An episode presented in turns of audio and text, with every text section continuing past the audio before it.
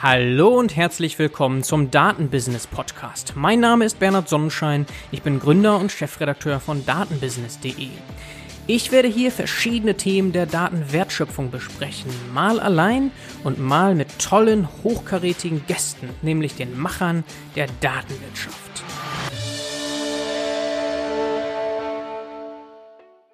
Heute haben wir eine Premiere hier im Podcast. Bisher habe ich die Interviews ja immer über Zoom aufgenommen, aber heute mit ausreichend Abstand kann ich das Interview face-to-face -face machen. Und zwar bin ich vor Ort in Münster im Westfalia Data Lab und vor mir sitzt Philipp Vosspeter, Managing Director hier im Westfalia Data Lab. Hallo. Hallo Bernhard, grüß dich. Ja. Schön, dass du da bist. Genau, ich bin äh, heute nicht nur Gastgeber, sondern auch Gast. Ja, sehr schön. Philipp, du warst vor Westfalia Data Lab Chief Digital Officer bei Klaas. Genau. Eine ganze Zeit lang. Und vielleicht fangen wir damit mal an oder auch gerne davor. Einfach mal deinen Werdegang in deinen eigenen Worten zusammengefasst. Genau. Ja, Philipp Vosspeter, ich bin äh, 43 Jahre alt, also ja. vielleicht Startup untypisch, äh, schon im, im, naja, Anführungszeichen fortgeschritteneren Alter. Und äh, ich fange vielleicht mal an, wie ich überhaupt so in diesem Bereich Data Science äh, reingekommen bin. Ja. Ähm, ich habe eigentlich mal ganz klassisch BWL studiert und äh, nichts mit IT am Hut gehabt und habe aber schon über Praktika und damals, das war in den 90er Jahren, ist die SAP gerade groß geworden, in der äh, SAP-Beratung Praktika gemacht und da so einfach den Reiz dafür äh, gehabt, dass sie sagen, da gehe ich jetzt nochmal noch mal tiefer rein. Das gefällt mir eigentlich, dieses Beratende im Sinne von Prozessen, aber auch diesen IT-Background äh, zu haben, indem ich halt eine Software implementiere. Und habe dann knapp zehn Jahre ja in der SAP-Beratung gearbeitet, in verschiedenen Positionen. Nachher so Teamleiter, Bereichsleiter gewesen, im, im äh, Maschinenbau und im Automotive-Umfeld zu gefühlten 90 Prozent. Also alles, was so Kundeneinzelfertigung, diskrete Fertigungsverfahren sind, das war so mein Spezialthema. Mhm. Und bin dann nach den zehn Jahren gedacht, hm, so ewig Beratung, das machst du vielleicht nicht. Äh, jetzt probierst du doch nochmal Konzern aus, mhm. äh, sozusagen die andere Seite. Und äh, hatte damals dann das Angebot bekommen, ähm, die äh, Vertriebs-IT von Klaas zu verantworten. Also alles, was äh, die Händler und Vertriebsgesellschaften äh, weltweit äh, an Applikationen haben, dementsprechend zu machen. Ähm, Glas, wer es nicht kennt, stellt ja Landmaschinen her, ist einer der Weltmarktführer im, im Bereich Landtechnik und äh, mit einem weltweiten Vertriebsnetz. Und das fand ich dann damals sehr spannend, weil das wiederum eine sehr breite Aufstellung war äh, angefangen von Dealer-Management-Systemen über die SAP-Abwicklung äh, bis hin zu äh, Endkundenanwendungen wie, wie Online-Shops und Kundenportalen war also alles dabei, mhm. äh, was man betreuen durfte. Und äh, wir haben da damals, das war dann 2012, noch gar nicht drüber gesprochen so richtig, aber das war eigentlich schon digitale Transformation, weil wir da schon angefangen haben, einfach dieses klassische Geschäftsmodell äh, die Produktion und den Verkauf von Landmaschinen einfach zu erweitern, um digitale Lösungen und Anwendungen. Die Maschinen waren schon vernetzt und haben Daten gesendet. Es wurden immer mehr Endkundenportale aufgebaut, wo auch mehr Transparenz in den landwirtschaftlichen Prozess reinkam, wo man sehen konnte, was tun die Maschinen gerade, um auch da wiederum Mehrwerte für unsere Kunden, den Landwirt rauszuholen. Und äh, das hat sich dann nach und nach immer weiter gefestigt und intensiviert, so dass wir dann 2015 dazu gekommen sind, eine Digitalstrategie zu verabschieden, die ich dann als Head of Digital Transformation hieß es dann äh, verantworten durfte. Und äh, das habe ich dann in Summe dreieinhalb Jahre noch gemacht, bevor ich dann genau vor einem Jahr im September 2019 dann bei Westphalia Data Lab angefangen habe. Mhm. Ähm, zunächst als äh, Verantwortlicher für den Bereich Vertrieb, um eben dementsprechend äh, das Thema Vertrieb und Marketing so ein bisschen weiter auszubauen. Und ja, dann ging das recht schnell, wie das in so einem Startup so ist. Seit letztes Jahr äh, Dezember auch als äh, Geschäftsführer verantwortlich. Mhm. Sehr spannend. Vielleicht ein paar Nachfragen noch, gerade zu Klaas. Ja jetzt mal so ganz platt gesagt, da stellt man sich jetzt irgendwie einen Trecker vor, der dann äh, so Self-Driving irgendwie einen Acker bearbeitet. Ja. Ähm, sind, sind das so Themen gewesen, die du auch in der Datenstrategie hattest? Ja, also grundsätzlich oder eher intern? Also sowohl als auch. Ne? Also in diesem digitalen Transformationsprogramm, wir hatten das als Programm organisiert, waren in Summe über 80 Projekte verankert, mhm. die im Kontext der Digitalisierung standen. Diese Projekte hat es teilweise auch Jahre davor schon gegeben. Es fehlte aber so ein bisschen dieses verbindende Element, ne? einfach mal im Sinne auch von Projekt- und Programmmanagement zu schauen, passen die einzelnen Themen auch wirklich zueinander, ne? weil der mhm. Vertrieb ist losgeprescht, hat ein Endkundenportal gebaut. Ja. Äh, die, äh, die Elektronikentwicklung ist losgerannt und äh, hatte schon äh, verschiedenste Telematics-Anwendungen und es gab gefühlt äh, zehn verschiedene Zugänge auf dem Online-Kanal zu verschiedenen Applikationen. Es gab unglaublich viele Apps im App Store und weil jeder irgendwie innovativ sein wollte und was gemacht hatte, was ja erstmal sehr positiv ist. Und wir haben halt eben nochmal so ein bisschen dieses kundenzentrierte, diese kundenzentrierte Sicht versucht reinzubringen, um zu schauen, äh, wie kann ich eigentlich aus Sicht des Kunden mal ein, ein Gesamtbild im Sinne einer Plattform abbilden und sagen, ich habe einen Zugang zu Klaas und alle meine digitalen Anwendungen als Kunde, als Landwirt oder Lohnunternehmer finde ich dementsprechend dort. Ne? Und das war dann äh, die Aufgabe und ein großer Bereich war natürlich auch das Thema Data Science ich muss gerade überlegen, ich meine, wir haben damit im Jahr 2014 angefangen, die ersten reinen Data Scientists einzustellen, mhm. die auch übergreifend über die gesamte Organisation, also nicht in der Entwicklung verankert worden waren, sondern in der zentralen IT, die Use Cases gesucht haben, mit verschiedenen Fachbereichen äh, Datenstrategien aufgebaut haben und das Ganze äh, ja einfach sukzessive diesen Bereich aufgebaut haben und versucht auch aus diesen verschiedenen Datensilos, die es zum damaligen Zeitpunkt noch gab, einfach Mehrwerte zu erzeugen. Sprich, Maschinendaten aus dem Feld zusammenzubringen mit Kundendaten zum Beispiel und zu schauen, wie kann ich denn dann den Service verbessern, ne? wenn ich weiß, wo welche Maschinen fahren und ich vielleicht auch weiß, äh, in welchem Zustand die gerade sind, im Sinne von Fehlermeldungen zu schauen, was kann ich da im Bereich Service einfach äh, verbessern. Ich mhm. möchte das Wort Predictive Maintenance jetzt nicht in den Mund nehmen, ja, weil es in meinen Augen da eine Vorstufe von ist. Ne? Ja. Also, weil wenn die Fehlermeldung schon da ist, ist der Fehler ja schon da. Mhm, aber ich kann ja trotzdem, genau, es ist nicht predictive. Aber ich kann ja schon verschiedene tolle digitale Services draufbauen, indem ich proaktiv zum Beispiel, das haben wir dann Remote Service genannt, äh, der Händler dann proaktiv den Kunden anruft und anbietet, äh, Service, Service anbietet, äh, um mit dem Servicewagen dann rauszufahren zum, zum Mähdrescher zum Beispiel. Ne? Mhm. Und um auf deine Frage einzugehen, also äh, die Landwirtschaft, äh, gerade das, das Bild in der Gesellschaft der Landwirtschaft ist oftmals, sage ich immer spaßeshalber, so ein bisschen Bauer sucht Frau.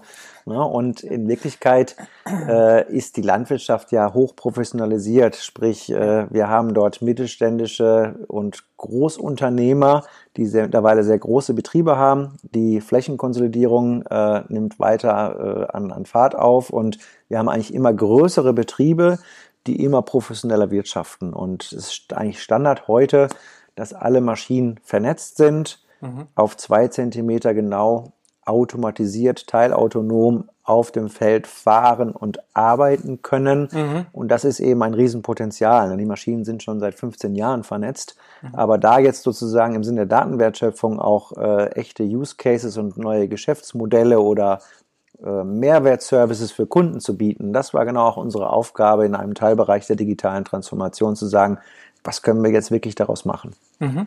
Ah ja, okay. Also das, was man so hier erwartet auf den Straßen, ist eigentlich schon lange Realität auf den Feldern, dass eben dort Richtig. Geräte komplett autonom die Arbeit erledigen. Richtig. Ich, ich, war in, in, in meiner Rolle äh, damals äh, sehr oft äh, bei Führungskräftetreffen in der gesamten Automobilindustrie eingeladen und durfte dann Keynotes halten. Und für die war das immer ein ganz netter Aspekt, weil ähm, fast alle Themen der digitalen Transformation in der Landtechnik. Wir waren ja so gesehen auch ein OEM bei Klaas als äh, Landtechnikhersteller und äh, sind übertragbar auf die Automobilindustrie. Das heißt, alle, mhm. also man konnte fast unser digitales Transformationsprogramm überstülpen auf das von BMW mit in der, in der Detail natürlich dann anderen Ausrichtungen. Ne? Der Kunde bei BMW erwartet andere Funktionen als der, als der Landwirt in seinem Kundenportal, aber überhaupt erstmal technisch und wie setze ich das auf und Co., wie arbeite ich.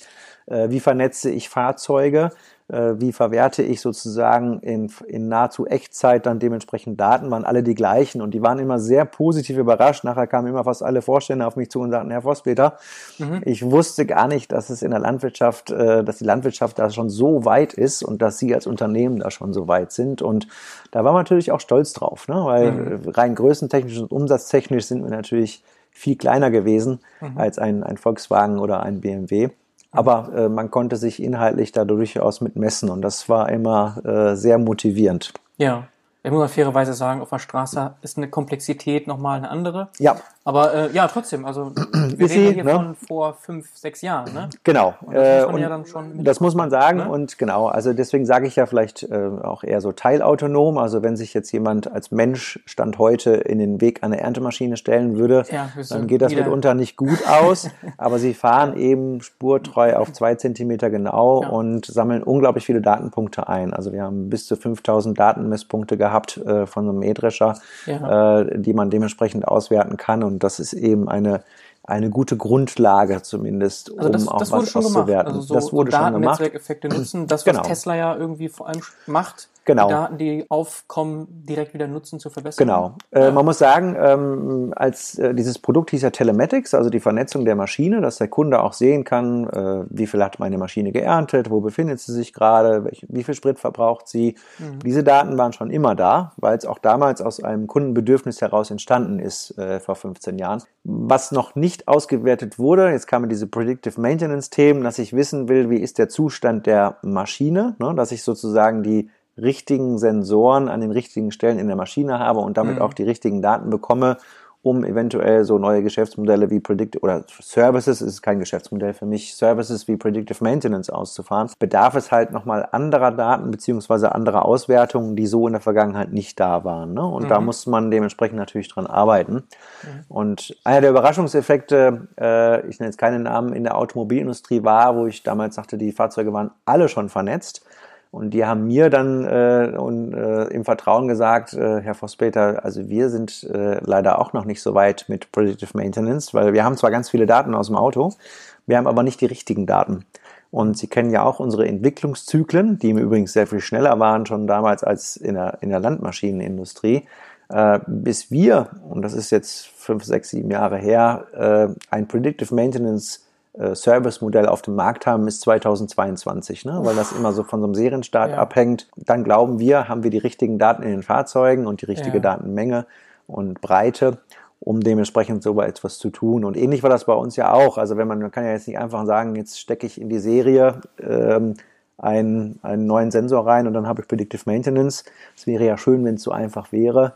Äh, sondern es bedarf ja da äh, auch ganz, ganz viel Zusammenarbeit im Konzern zwischen ganz verschiedenen Bereichen und Abteilungen, mhm. dass man da, ne, ich sag mal so, die Hardwareentwicklung mit der Elektronikentwicklung und ja. im Backend dann die Datenauswerter, dass man da so etwas zusammenbekommt. Ne? Ja, ja, ist ein Riesenthema. Ne? Also Im Übrigen ein Unterschied, äh, das habe ich auch mal gesagt, im Sinne der Transformation ist dieses interdisziplinäre Zusammenarbeiten an solchen Cases. Ne? Früher hat es einfach nur die Entwicklung gegeben, einfach nur in Anführungszeichen, die haben äh, eine neue Maschine entwickelt, äh, dann wurde sie übergeben in die Produktion, die hatten das Ganze zu bauen und zusammenzubauen. Und äh, der Vertrieb hatte das zu verkaufen. Und Heute in der digitalen Transformation kommen eben diese Bereiche ganz neu zusammen. So etwas, ein Produkt wie Remote Service ist dann zum Beispiel ja äh, etwas, was vielleicht im Service, im Vertrieb entstanden ist, wo ich aber natürlich auf Daten aus der Entwicklung und der Produktion zugreifen muss. Ne? Mhm. Da kommen also ganz verschiedene Rollen zusammen und genau das haben wir versucht, auch den Kollegen bewusst zu machen und das zu schärfen. Äh, zu sagen, ihr müsst jetzt anders zusammenzuarbeiten. Das ist eben nicht nur der Verkäufer, der jetzt die Maschine ah, ja. verkauft, mhm. sondern der kann auch neue Geschäftsmodelle und Dinge an der Maschine entwickeln, die in Summe einen Mehrwert für den Kunden bieten. Ne? Und ja. dieses Verständnis, das ist genau die Herausforderung, glaube ich, in allen Konzernen äh, und Unternehmen, die wir in der digitalen Transformation derzeit haben. Mhm. Also dieses Silo-Denken aufbrechen. Ja. Ne? ja. Ganz, ganz stark. Ähm, vielleicht eine letzte Frage noch. Du sagtest Head of Digital Transformation. Ich erinnere mich gerade an den Ulrich Feist, der auch im ja. Podcast war. Ja. Äh, der hat diese Rolle bei Trumpf aktuell. Ja. Dort gibt es aber noch einen Chief Digital Officer, ja. an den er reportet und äh, dort gibt es so eine ja, Arbeitsteilung, einmal Ja. strategische und dann die Umsetzung. War das Ja. bei euch, bei dir auch so bei Klaas oder wie war das? Ja, also äh, jeder legt das, jeder Konzern legt das ja äh, immer etwas anders aus. Äh, also wir bei Klaas waren übrigens auch sehr intensiv äh, immer im Rahmen der Digitalisierung im Austausch mit Trumpf, äh, weil man da in einer ähnlichen Größe agiert, zwar ganz andere Produkte hat, aber auch da die Herausforderungen wieder sehr ähnlich waren. Wir hatten das sozusagen, ich hatte ja diese äh, so eine Programmmanagement-Rolle, ich würde mal sagen, vielleicht wie so ein, wie so ein Dirigent, der versucht, die richtigen Elemente zusammenzubringen. In der operativen und in der Ausführung gab es dann ganz viele. Also wir haben bewusst auch gesagt, wir hatten ja auch mit dem Greenhouse einen Innovation Space, wo wir neue Geschäftsmodelle ausprobiert haben, das Thema New Ways of Working äh, in Kraft äh, umgesetzt haben. Und ähm, dort war es dann so, dass wir äh, immer versucht haben, die verschiedenen Bereiche einfach zusammenzubringen und äh, das Ganze auch wirklich am Standort, am Hauptstandort in Hasewinkel gemacht haben und nicht in Berlin weit raus, sondern eben um im Sinne der digitalen Transformation die gesamte Organisation auch mitzunehmen. Weil äh, ich bin fest davon überzeugt, wenn man das zu weit rauslöst. Da gibt es auch Beispiele in der, in der Industrie, die haben im Vorstand einen Chief Digital Officer installiert, da, der, der hat dann sozusagen Bereiche bekommen, die vorher in anderen Vorstandsbereichen lagen. Und da hatte ich schon von Tag eins an ja den Krieg initiiert, zu sagen, ja, der, der, der Neue im Vorstand oder die Neue im Vorstand hat mir jetzt gerade etwas weggenommen. Und wenn es oben schon nicht funktioniert und man an einem Ziel arbeitet, dann kann es unten äh, in der Operative erst recht nicht funktionieren. Und wir haben das eben versucht, breiter zu lassen und jeder bringt seine eigenen Budgets und Leute mit und nicht, wir haben äh, zu sehr das Ganze zentralisiert oder in Stabstellen verpflanzt. Ähm, das dauert zwar am Anfang länger, weil die Startschwierigkeiten dann größer sind, aber wir waren fest davon überzeugt, dass sich das in the long run, also nach fünf bis zehn Jahren, eher auszahlen wird, ne? weil ich dann eine gesamtheitlich ja, digital denkende Organisation habe. Okay. Super spannend. Jetzt wollen wir natürlich zu deiner aktuellen Position Ja. kommen. Klar, es ist, ist sehr interessant und Ja, genau, da können wir Stunden drüber reden. Lang, deswegen können wir dann wahrscheinlich noch, noch Ja. viele, viele weitere Geschichten Ja. auspacken. Aber gut, Hasewinkel hast du gesagt, ist gar nicht weit weg. Das Ja, stimmt, dreiviertel äh, Stunde, ne, wenn, man, wenn man schnell fährt. Jetzt sitzen wir in Münster. Du bist selbst in Düsseldorf, hast du gesagt? Ja. Auch um die Ecke. Und ähm, bist jetzt in Westfalia Data Lab. Wollen wir WDL sagen als Abkürzung? Wir können WDL Äh, gerne sagen, wir sagen das intern auch und Ja. teilweise nach außen, das ist immer einfacher. Ne? Gut, genau. und dann erzähl mal, was macht das WDL? Genau, äh, vielleicht einmal, äh, wie ich dazu gekommen bin. Ich habe den, den Gründer, den Professor Rainer Kurzhals, so im Rahmen meiner Tätigkeit bei Klaas kennengelernt. Jetzt muss ich auch überlegen, wahrscheinlich so vor vier Jahren. Das war so ein Jahr vor Gründung des äh, WDL, äh, wo, mir, wo er mir damals berichtet hatte, ähm, dass er eine neue Idee hat. Ne? Er möchte was äh, mit Data Science machen. Er hatte ja bereits erfolgreich ein äh, Data Science Startup ähm, am Markt etabliert und dann an McKinsey verkauft.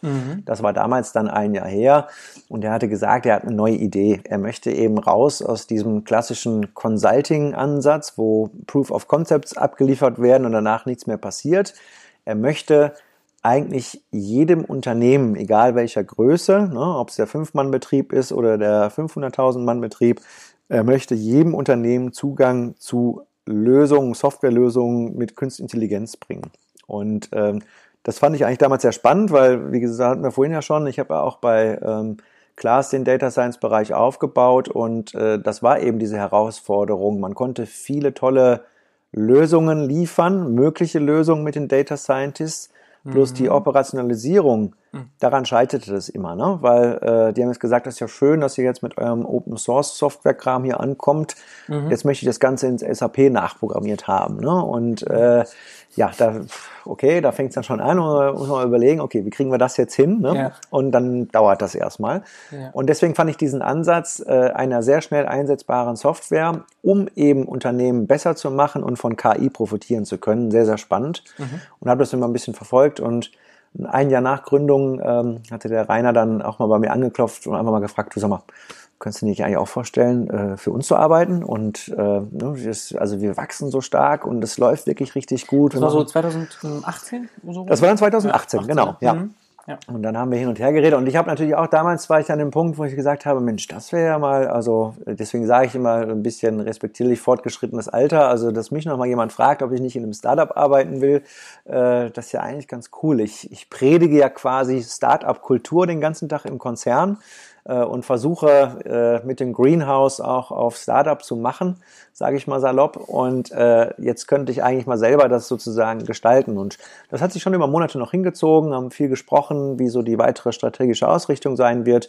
Und irgendwann äh, dann Anfang 2019 19 habe ich dann gesagt, komm, jetzt, jetzt oder nie. Ne? Ja. Also äh, deswegen sage ich immer, jünger wirst du nicht mehr und wenn du es jetzt nicht machst, dann machst du es wahrscheinlich nie und äh, habe dann diesen Schritt gewagt. Und beim Westfäler Data Lab arbeiten äh, mittlerweile knapp über 50 Leute, mhm. äh, hauptsächlich Developer und, und Data Scientists natürlich. Also der, der große Anteil, äh, rund 30 Leute sind rein im, im Data Science Bereich unterwegs und liefern dementsprechend, wir haben zwei Bereiche. Wir haben einen, wie wir es nennen, Consulting äh, Bereich, ähm, so ein Data Activation haben wir das genannt, äh, Bereich, wo wir sagen, wir wollen überhaupt erstmal Kunden an das Thema Data Science, was kann ich mit den eigenen Daten oder auch externen Daten dementsprechend machen, wie kann ich mein eigenes Unternehmen damit besser machen, heranführen. Und aus den Erfahrungen der ersten Projekte heraus haben wir auch Produkte gebaut, mhm. die jetzt seit das erste Produkt ist das Forecasting, also ähm, beispielsweise eine Absatzprognose, äh, die wir jetzt seit rund einem Jahr am, am Markt haben, die kontinuierlich weiterentwickelt wird. Mhm. Mhm. Okay, gehen wir gleich nochmal im Detail drauf ein. Genau, deswegen. Aber die, ja. die Grundidee war ja, Produkte zu entwickeln. Ne? So wie ja. du es gerade beschrieben hast. Genau. Rainer wollte weg eigentlich vom Consulting. Ja, richtig. Das hat er ja schon gemacht, ja. an McKinsey verkauft und wollte jetzt Produkte entwickeln. Das ist so eine Sache, die ich oft höre tatsächlich. Ja. Also es gibt äh, wahnsinnige viele, die so starten, aber dann doch im Consulting landen. Ja.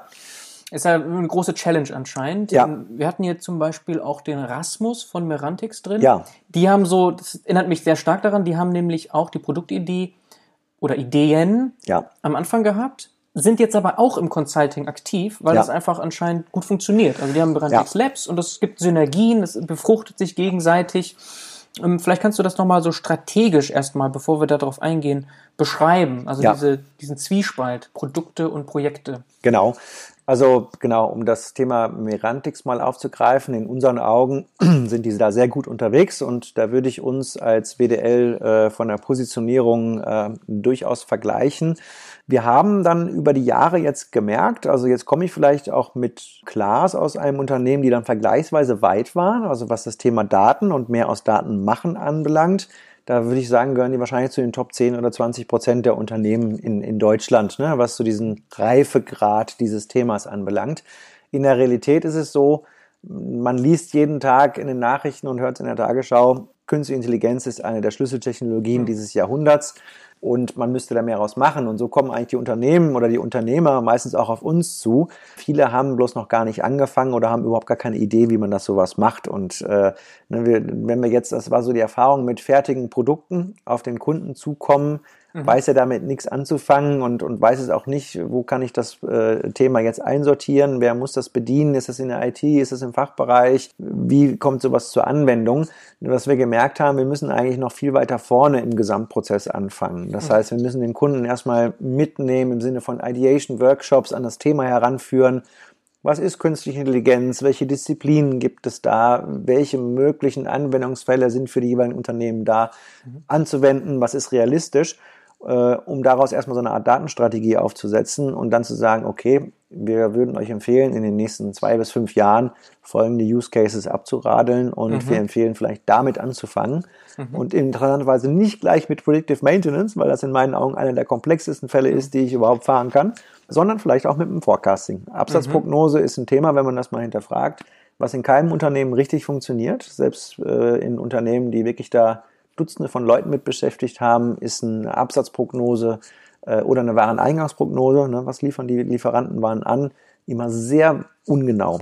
Was mhm. resultiert daraus, dass man im Zweifel seine Bestände im Lager erhöht, dass man viel Personal beschäftigt, was vielleicht im, im, im Umschlag im Lager dann gar nicht beschäftigt ist an manchen Tagen. Mhm. Und äh, wir können mit äh, Machine Learning Verfahren in den meisten Unternehmen die Absatzprognose um 20 bis 30 Prozent innerhalb von wenigen Wochen verbessern. Ne? Und Natürlich muss ich auch dort noch ein bisschen Aufwand äh, in die Hand nehmen und sagen, ich muss natürlich die entsprechenden Datenquellen anbinden, äh, um, um diesen Forecast zum Laufen zu bringen. Es ist aber weitaus weniger, als manch einer denkt. Ne? Ich brauche eigentlich beispielsweise aus einem SAP-System oder einem irgendeinem anderen ERP-System äh, die historischen Absatzdaten mhm. und kann da mit Machine Learning-Verfahren schon relativ schnell dann ähm, äh, einen Forecast bauen. Ne? Also ja.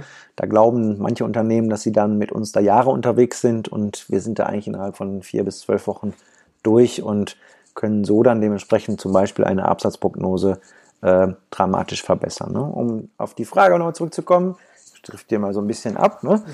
Produkt und Consulting. Also am Anfang war die Idee eben da, ähm, Prozesse in der Industrie besser zu machen, mit Hilfe von künstlicher Intelligenz. Welche das genau sein sollten, sollte sich im Consulting herausstellen. Mhm. Damals auch, als es gegründet wurde, das WDL vor drei Jahren, ja, also im Oktober vor drei Jahren, war das so, dass die Nachfrage nach Consulting-Lösungen aber unheimlich hoch war. Das heißt, man konnte relativ schnell viele Leute einstellen und die konnte man mhm. auch sofort auslasten. Und das ist ja immer so ein bisschen, ja, das Verführerische, möchte ja. ich mal sagen, bei einem Startup. Du kannst äh, relativ schnell viel Umsatz machen mit Consulting. Mhm. Ne, ein Startup muss ja auch irgendwie immer gucken, wie viel Geld stecke ich eigentlich in eine Produktentwicklung und wie komme ich dann aber auf der anderen Seite an Umsätze, ne, wenn ich auch ja. viele Leute beschäftige. Und ähm, man ist dann am Anfang retroperspektiv vielleicht zu stark in den Consulting-Bereich gegangen und hat das Thema Produktentwicklung vernachlässigt, weswegen auch da in Anführungszeichen erst mit dem Forecasting nach zwei Jahren des Bestehens das, der, das erste Produkt an den Markt kam. Wir haben das jetzt nochmal ein bisschen versucht zu drehen, indem wir jetzt in den letzten sechs Monaten organisatorisch einiges umgestellt haben, dass wir wirklich das Consulting-Team und das Produktteam radikal äh, kategorisch voneinander getrennt haben. Das heißt, das mhm. Produktentwicklungsteam arbeitet wirklich zu 100 Prozent oder 95 Prozent mhm. an der Produktentwicklung ja. und fokussiert sich darauf, dass sie wirklich ihre Sprints auch abliefern. Und das Consulting-Team, das haben wir auch nochmal sehr viel nachgeschärft. Ich habe ja auch zehn Jahre Beratungsvergangenheit, wie ich vorhin sagte, dass wir da auch nochmal sagen, was ist denn so unser Framework? Ne? Wie gehen wir auf den Kunden zu? Was bieten wir sozusagen auch dann an Consulting-Standards, unsere Vorgehensmethode? Wie differenziert die sich vielleicht auch von anderen, von großen Beratungen, von mhm. McKinsey und Accenture und Co.? Ähm, wie wollen wir sozusagen da auch am Markt wahrgenommen werden? Das haben wir auch intensiv in den letzten sechs Monaten geschärft, so dass wir da jetzt entsprechend ein Consulting-Team haben und Momentan ist es so, dass 80 Prozent unserer Umsätze im Jahr 2019 aus dem Consulting kamen und 20 Prozent immerhin schon, muss man ja auch sagen, vom Produkt. Mhm. Und mittelfristig soll sich das genau umkehren. Ne? Also ah, ja. wir wollen das schon, dass wir diesen, diesen Produktfokus weiterhin schärfen und immer dort, wo wir jetzt weitere Anwendungsfälle im Consulting sehen, mhm. lösen wir Leute raus aus dem Consulting, die das vorher in Projekten betreut haben, in ein Produktteam rein und sourcen das auch gleichzeitig damit extern. Ne? Da hat man eine schöne Mischung aus externen und internen Menschen, die dann dieses Thema als ein Produkt dann weiterentwickeln sollen. Mhm. Ne? Mhm. Und wir haben da auch vielleicht ein, ein, Fehler gewesen, als ich anfangs hier anfing. Vor einem Jahr hatten wir bis zu zehn verschiedene Produkte in der Pipeline, die auch ja. idealerweise gleichzeitig umgesetzt werden sollten. Die Leute sind dann bloß ein bisschen alleingelassen worden und die mussten dann doch wieder alles machen. Dann mussten sie Projekte machen und dann sollten sie sich um Produktentwicklung kümmern. Das hat natürlich nicht funktioniert und wir haben das jetzt in, auch das in den letzten Monaten wirklich mal auf ein Produkt, nämlich wirklich erstmal die Weiterentwicklung des Forecastings, ne, bis wir glauben, dass wir da so einen 90-prozentigen Stand vielleicht mal haben, mhm. ähm, ähm, erstmal weiterentwickeln und wenn dann wieder Kapazitäten frei sind, dass wir dann äh, die anderen Produkte nachschieben. Also wir haben zum Beispiel in der Routenoptimierung ein tolles Produkt, wo, was jetzt auch bei zahlreichen Kunden eingesetzt wird, also relevant für alle äh, Unternehmen, die eigene Fahrzeugflotten haben, um auch da mit künstlicher Intelligenz nochmal äh, in nahezu Echtzeit auch Routen zu optimieren. Äh, das ist zum Beispiel etwas, was gut am Markt gerade ankommt. Ne? CO2-Reduzierung, Nachhaltigkeit sind da die Stichworte und natürlich einfach Kostenreduzierung, wo wir uns vorstellen können, dass das jetzt in nächster Zeit auch äh, nochmal als quasi ja, konfigurierbares, nahezu fertiges Produkt dann an den Markt kommt. Ne? Mhm. Heute im Consulting ist das so, das ist eine Lösung, die ist zu 40 bis 50 Prozent fertig. Ne? Das heißt, wir haben quasi dann ja das Know-how, was wir erworben haben, ist ja dann schon in Codezeilen gegossen und ist, ist fertig und wir gucken dann, wenn wir zu einem neuen Kunden kommen, okay, welche speziellen Anforderungen äh, zur Routenoptimierung hast du denn in deinem Unternehmen? Mhm. Und äh, das füttern wir dann ein. Das heißt, es bringt uns auch im Consulting einen echten Geschwindig Geschwindigkeits- und auch Preisvorteil mhm. äh, gegenüber vielleicht manchen Wettbewerbern. Ne? Okay.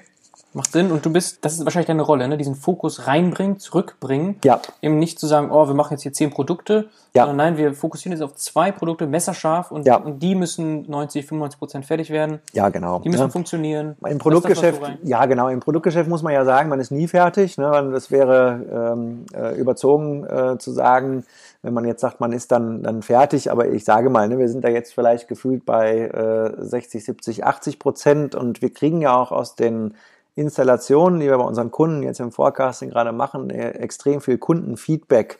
Äh, und da entstehen ja immer wieder neue Ideen äh, von Features, die man noch bräuchte. Und da wiederum profitieren ja auch alle anderen von. Ne? Wenn nicht alle, Ja. wir machen momentan alle sechs Monate ein Update, in, ein größeres Update in unsere Lösung, dann profitieren ja auch wiederum alle anderen äh, von diesen neuen Funktionen. Und insofern wird es ja auch immer größer und, und breiter, wie es ja auch sein soll. Ne? Also wenn man sich heute ein Salesforce oder ein SAP zum Beispiel anguckt und vergleicht mit dem, was sie vielleicht vor 20 Jahren an Funktionen hatte, dann erkennt man diese Lösung ja auch gar nicht wieder. Ne? Ja. Das hat sich ja auch permanent weiterentwickelt. Aber das ist erstmal das, wo wir sagen, ich, ich will erstmal ein Produkt haben, was, was rund und sauber ist und äh, wo wir dann sukzessive natürlich noch Erweiterungen machen.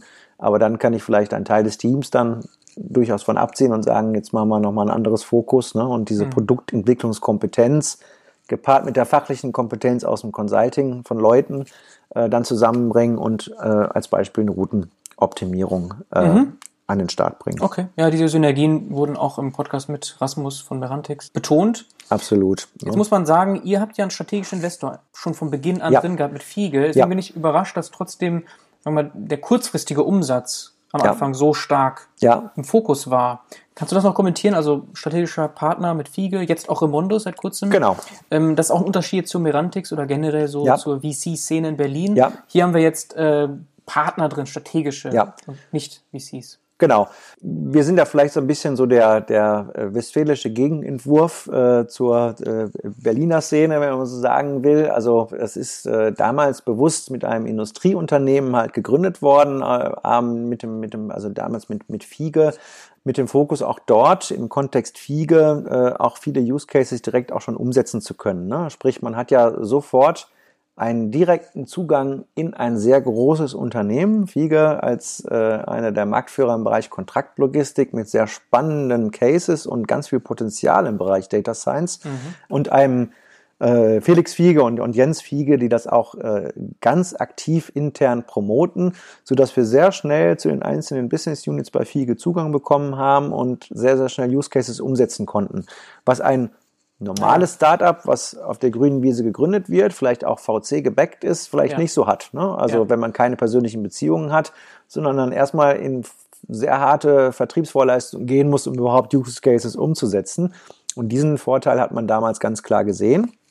Ähm, muss man ein bisschen selbstkritisch aber wiederum sagen, mit einem kleinen Nachteil, dass es leider immer noch in der Venture Capital Szene als negativ angesehen wird, wenn man einen Industrieinvestor drin hat, ne? weil immer so der Vorwurf im Raum steht, da ist ja gar kein, das ist ja kein Exit-getriebenes Unternehmen, sondern es ist rein strategisch gedacht.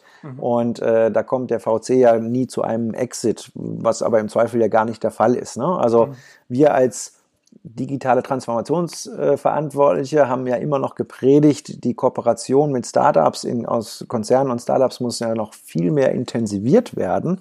Äh, und man muss sich auch an Startups beteiligen.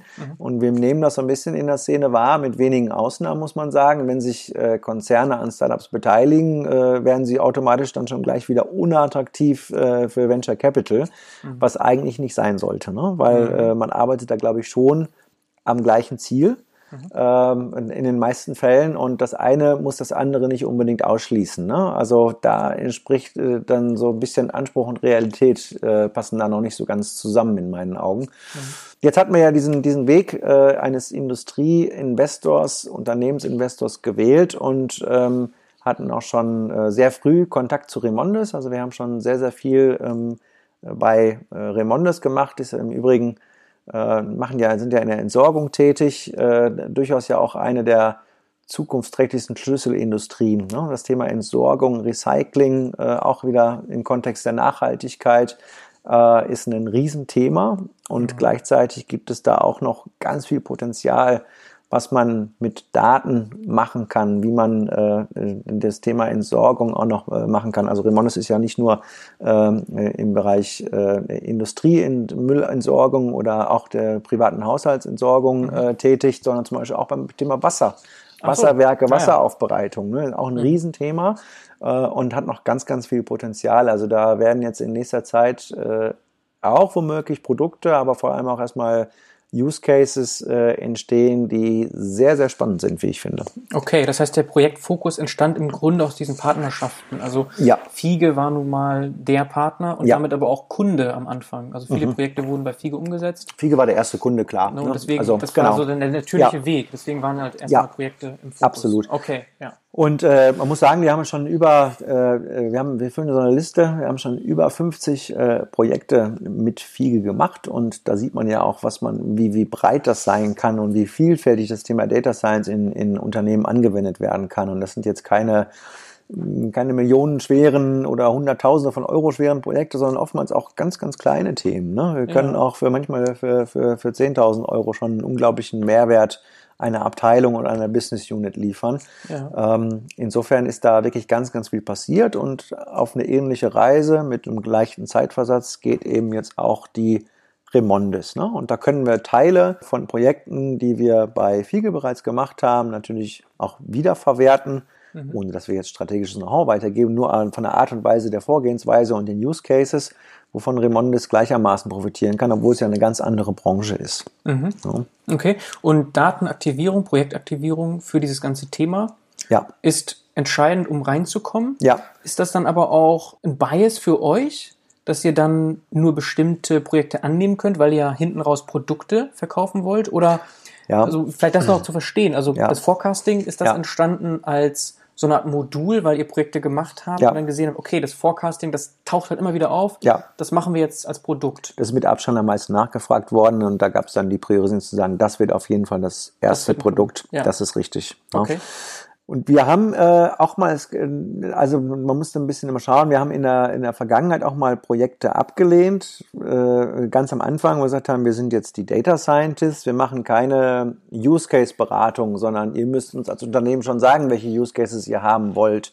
Da haben wir jetzt aber auch, das ist ein Learning der letzten drei Jahre festgestellt, naja, aber viele Unternehmen können uns nicht sagen, was sie haben wollen. Sie wollen mhm. halt irgendwas ja, ja. mit Daten machen äh, und sehen da ein Potenzial, aber wie und was wissen sie nicht. Und ja. ähm, wir haben dann auch gesagt, es war auch so, ein, so eine große Diskussion in den letzten Monaten.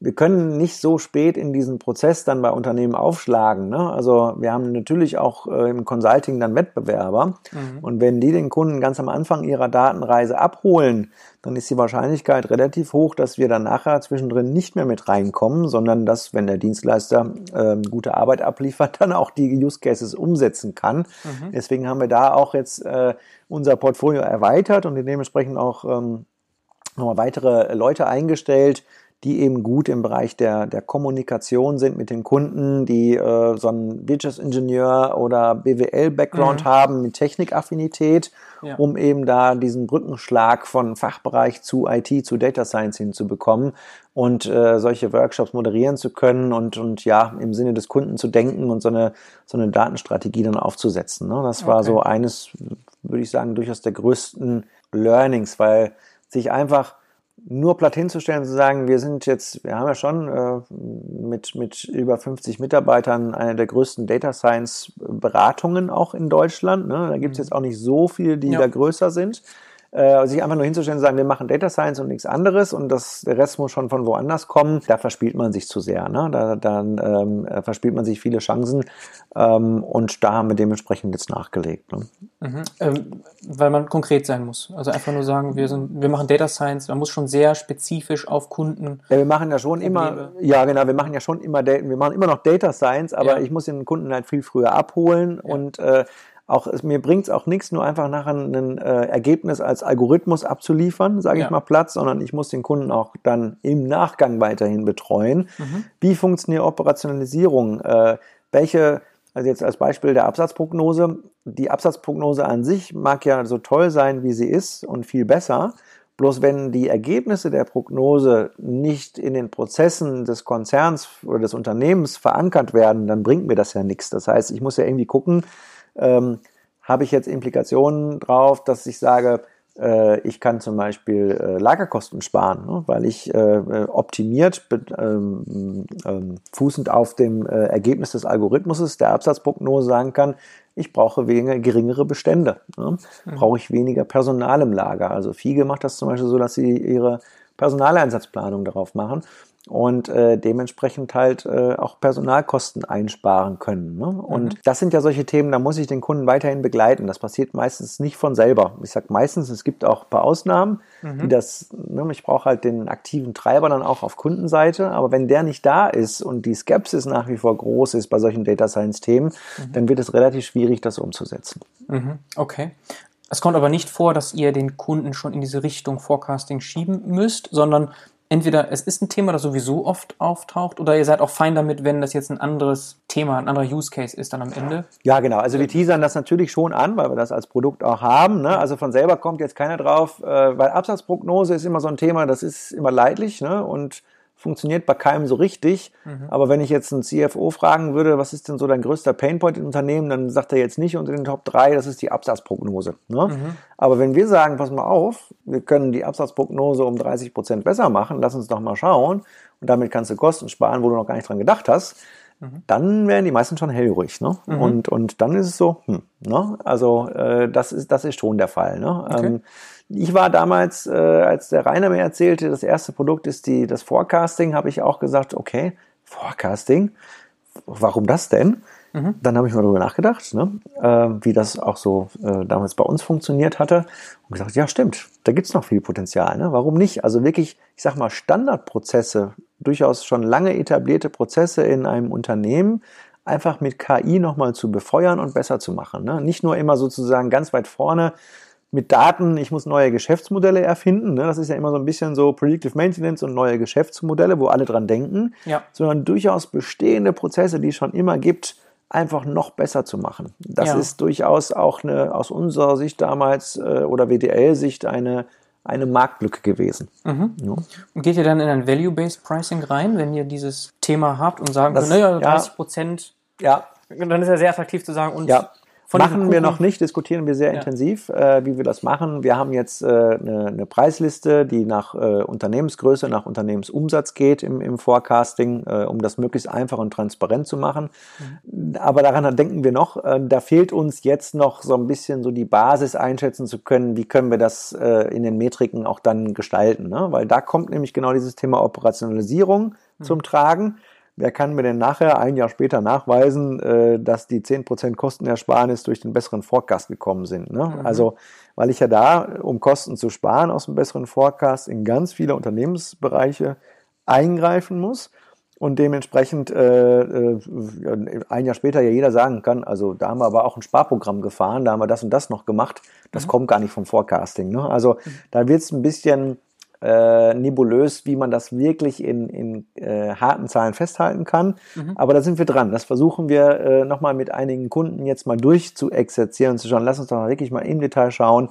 was hast du konkret für Effekte erzielt und das könnte man ja auch wiederum dann übertragen, skalieren äh, auf andere Kunden. Ne? Ja, also wenn man da harte Fakten hat, das messen kann, ja. das ist ja für beide Seiten gut. Ja, ist genau. direkt eine schöne ja. Case Study, ne? macht ja. vollkommen Sinn. Ja, genau. Ne? Da wäre so eine Process Mining Software zum Beispiel gut, ne? Äh, das, äh, wo man das irgendwie auch automatisiert festhalten kann und sagen kann, das hat es jetzt gebracht. Ne? Ja. Weil sonst rede ich mit vielen und äh, die sagen mir äh, alles und nichts, ne? was es gebracht hat. Also das ist dann immer so ein bisschen schwierig. Ah ja, okay. Ja, Process Mining ist ein gutes Thema. Da habe ich die Karina im Podcast, die ist heute online gegangen, die Episode. Ähm, genau, aber ihr seid in dem Feld auch unterwegs, Prozessoptimierung. Ja. Jetzt nochmal zum Verständnis, wenn ich jetzt diese Software kaufen möchte, ja. du hast gesagt, Value-Based Pricing ist noch ein Thema. Ja. Was muss ich denn zahlen? So ganz grob, kannst du da schon was sagen?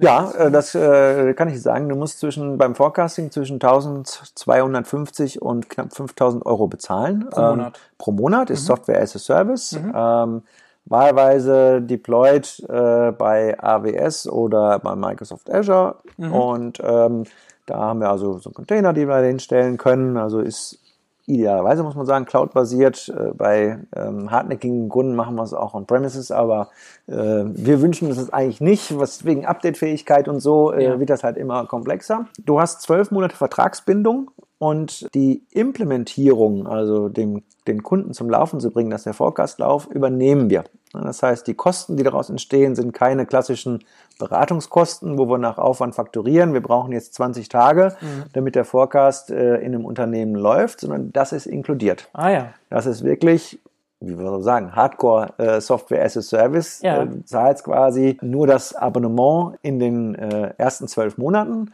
Danach ist es sogar monatlich kündbar. Also da mhm. differenzieren wir uns auch zu vielen Software as a Service äh, Herstellern äh, im B2B-Umfeld, die ja hauptsächlich Jahresabonnements haben. Mhm. Äh, wir sind da, ähm, wir, wir glauben, dass wir da so viel Mehrwert liefern können, dass wir da uns auch zutrauen, da in so eine monatliche äh, Kundbarkeit dann reinzugehen nach, nach dem ersten Jahr.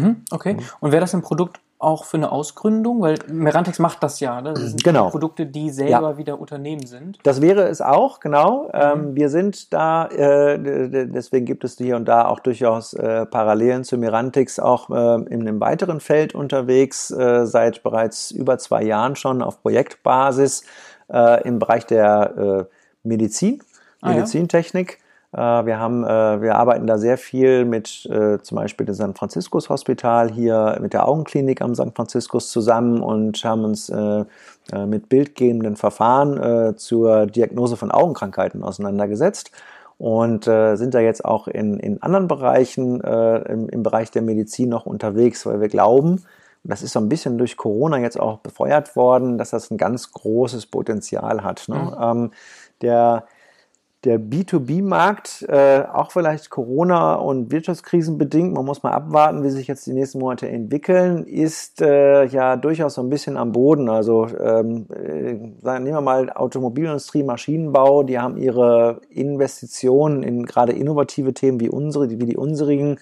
doch schon stark zurückgefahren. Äh, das merken wir schon. Und äh, während der Medizintechnikbereich und überhaupt das ganze Thema Optimierung im Gesundheitswesen in den letzten Monaten auf einmal wieder in den Fokus der Gesellschaft ja automatisch eigentlich gekommen ist, möchte man sagen. Ne? Nicht nur mhm. von Investoren, sondern überhaupt zu sehen, Mensch, wie kann ich denn das Thema Krankenhaus, äh, Ärztewesen, äh, Diagnose mit Hilfe von Künstlicher Intelligenz einfach auch besser machen?